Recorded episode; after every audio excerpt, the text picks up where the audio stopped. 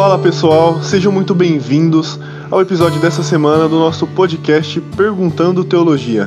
Meu nome é Lucas Alexandre e quem responde as nossas perguntas é o teólogo e professor na área do ensino bíblico Tiago Jordão. Tudo certo, Tiago? Tudo bem. Uma grande satisfação, uma alegria. A gente está começando mais um episódio. Muito bem, Tiago. Partindo para a pergunta, então, o tema que nós vamos refletir essa semana é sobre os grupos religiosos. E a pergunta é a seguinte: Como eram os grupos religiosos no tempo de Jesus?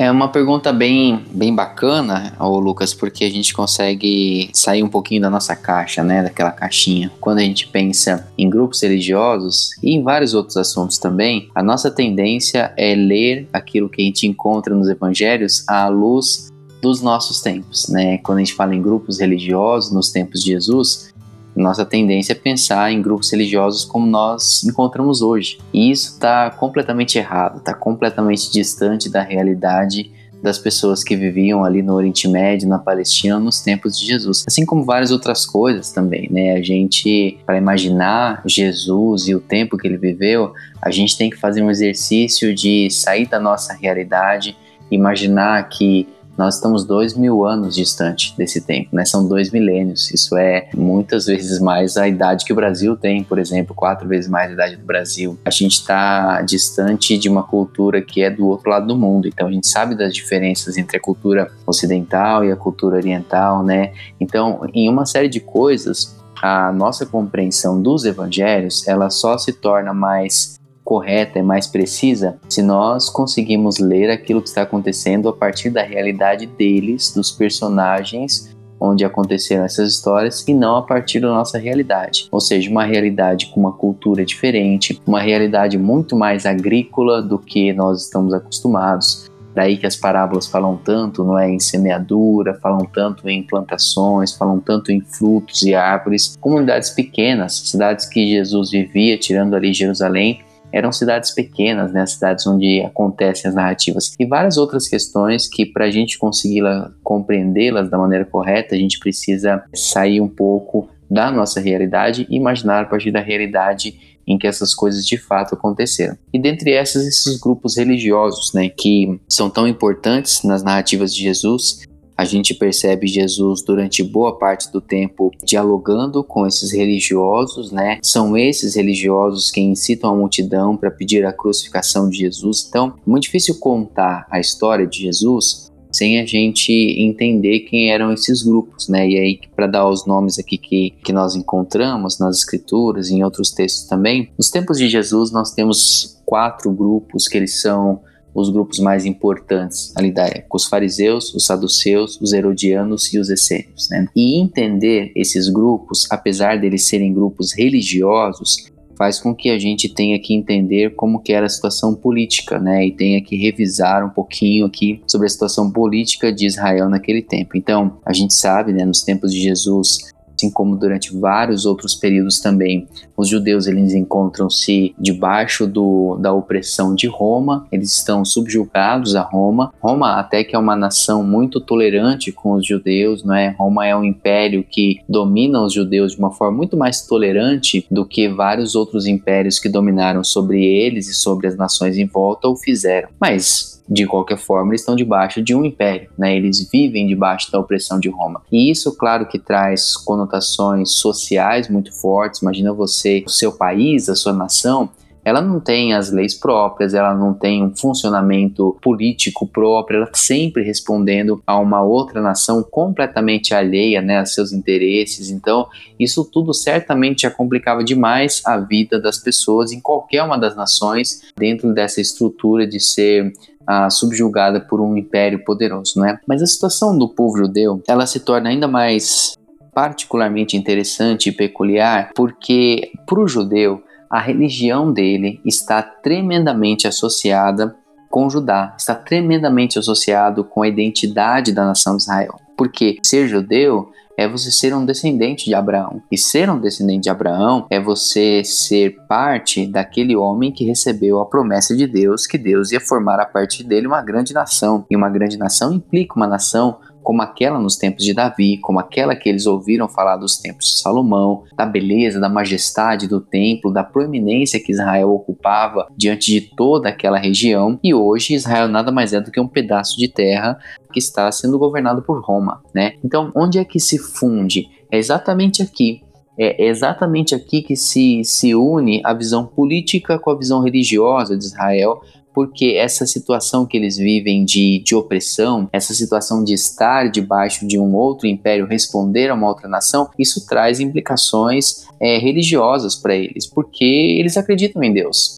Porque eles acreditam que Deus vai transformá-los em uma grande nação. Porém, não é isso que eles veem no, no momento. Então, como é você acreditar que o Deus verdadeiro, o único Deus que merece ser adorado, é o Deus que prometeu que faria do seu povo uma grande nação mas você ao mesmo tempo olha pela janela da sua casa e vê o seu povo sendo dominado, não é por séculos seguidos e atualmente também. Então percebe como que essa condição social, política, ela trazia conotações na vida religiosa do povo de Israel, e é por isso que surgem esses grupos religiosos, por isso que se mantém particularmente esses, né, como os quatro ali mais fortes, dentre vários outros que existem naquela época, mas esses quatro eles são aqueles que mais aparecem para nós nos tempos de Jesus, especialmente ali no Novo Testamento, e a gente pode falar um pouquinho sobre eles. Muito bem, Tiago. Sobre esses grupos que, que você citou pra gente, né, que, que eram os grupos da época de Jesus, você pode falar um pouquinho melhor deles pra gente? Posso sim. Bom, vamos lá então.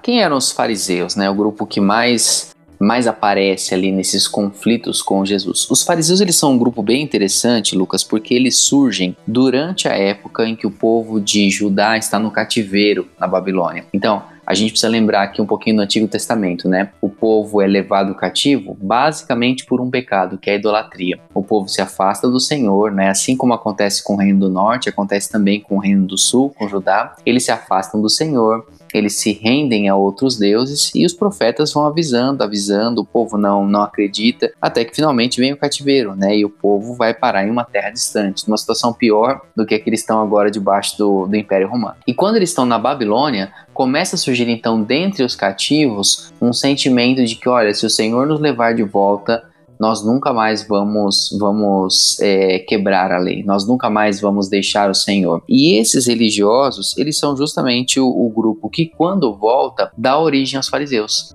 Os fariseus, então, percebem que eles têm uma boa motivação ali na sua origem. Eles não querem mais cometer o risco de, de parar novamente no cativeiro por conta da idolatria. E essa é a razão, inclusive, pela qual os fariseus são homens que extrapolam com a lei, exageram tremendamente a lei, porque eles querem garantir que o povo eles não mais caiam na idolatria como aconteceu lá atrás. E essa é a crítica de Jesus, né? Vocês se preocupam tanto com a lei para não perder Deus, que vocês já perderam Deus e estão mantendo só a lei, né? Vocês se tornam uma religião de aparência. Vocês são esse sepulcro caiado, vocês são esse povo que foca só no exterior e esquece o interior. Vocês esquecem que a questão não é simplesmente a idolatria por fora, mas é aquilo que nasce no, no coração. Por isso que a crítica de Jesus vai ser tão firme com os fariseus nesse sentido. Mas percebe, é interessante, porque nós somos tão rápidos, não é, em condená-los, mas a motivação deles inicial era boa. E eles se perdem no meio do caminho. E eu acho que os fariseus são um excelente lembrete para nós de como que nós podemos começar com uma motivação boa, inclusive justa diante de Deus, de falar, não vamos mais cometer esse tipo de pecado. Mas se a gente não contar com a graça de Deus, a gente vai cair na, na frieza da lei. E aí nós vamos perder Deus, que foi aquilo que infelizmente aconteceu com, com os fariseus, né? Bom, então esse é o grupo dos fariseus. Quem eram os, os saduceus, então? Os saduceus eram um outro grupo religioso da época também, e os saduceus eles tinham uma visão um pouco diferente dos fariseus, embora eles partissem dos mesmos pressupostos, ou seja, eles também eram um grupo que estavam vendo aquela situação atual da nação de Israel como punição da parte de Deus, aquela situação situação que eles estavam vivendo como, olha, tá vendo? Nós estamos passando por isso porque nós estamos longe daquilo que o Senhor queria que nós fôssemos, nós deixamos Deus, nós deixamos aquilo que Deus tinha para nós. Então, assim como os fariseus, eles também estão vendo que é, para a nação de Israel voltar a ser politicamente, socialmente, militarmente aquilo que ela já foi um dia, o segredo é eles precisam consertar o seu relacionamento com o Senhor. O que os fariseus tentam é fazer isso por meio dos bons costumes. É uma ideia de que se nós formos um povo bom,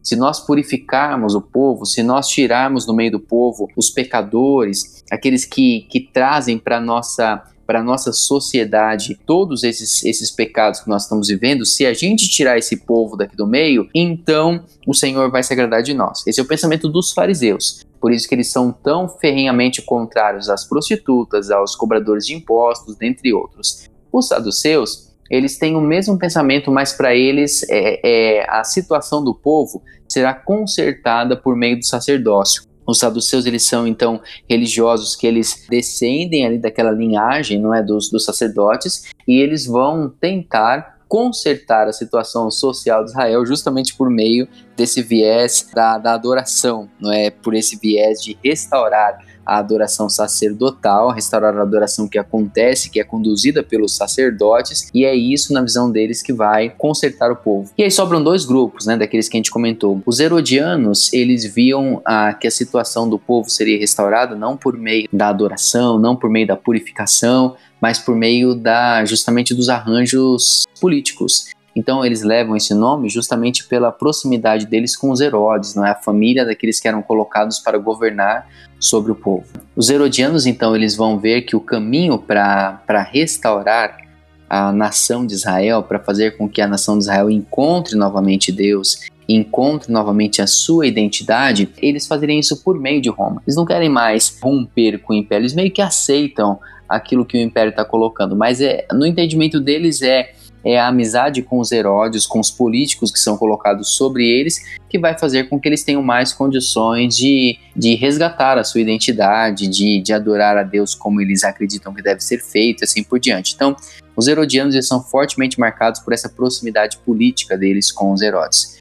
E aí sobram os essênios, que são, de modo interessante, um grupo completamente avesso dos, dos herodianos. Enquanto que os herodianos querem consertar a nação de Israel por meio dessa proximidade com os políticos, os essênios eles querem ir para o meio do deserto, eles querem ir para o meio do nada e recomeçar a nação deles lá.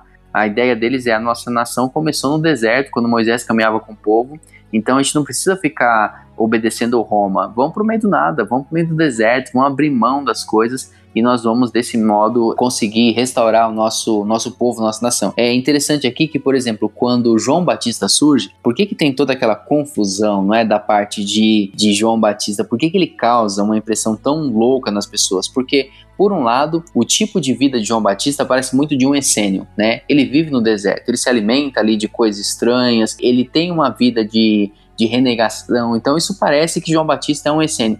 Por outro lado, João Batista tem uma linhagem é, sacerdotal, né? A gente lembra que o pai de João Batista está ligado ao sacerdócio, então talvez ele seja um saduceu. Mas a mensagem de João Batista de arrependei-vos, porque é chegado o reino de Deus, deixe seus pecados e tal, parece muito com a mensagem dos fariseus. Então as pessoas ficam naquela, né? É, será que ele é essênio? Será que ele é saduceu? Será que ele é fariseu? E, e, ele tem uma mensagem fortemente contrária a Herodes também. Então, será que ele está se opondo aos herodianos? Então, João Batista é um enigma para eles, né? E é justamente nisso que João Batista prefigura a mensagem é, da parte de Jesus Cristo, né? A gente tem outros grupos nessa, nessa época também. Os, os zelotes são um grupo também que quer conseguir instaurar a, novamente a religiosidade correta em Israel, mas por meio da violência, né? Eles eram um grupo terrorista mesmo, por assim dizer. Então a gente tem outros grupos também, mas esses quatro são aqueles que mais nos ajudam a entender como era o grupo religioso nos tempos de Jesus e de que modo não é que a, a religiosidade nos tempos da, do primeiro século estão é, tremendamente associadas com o que é a vida social, vida militar, vida política, vida de identidade da nação de Israel como um todo. Muito bem, Tiago. Então quero te agradecer por mais uma pergunta respondida. Quero agradecer também os nossos ouvintes pela participação e ressaltar que disponibilizamos novos episódios todas as sextas-feiras. Muito obrigado pela sua participação até aqui e nos vemos na próxima semana.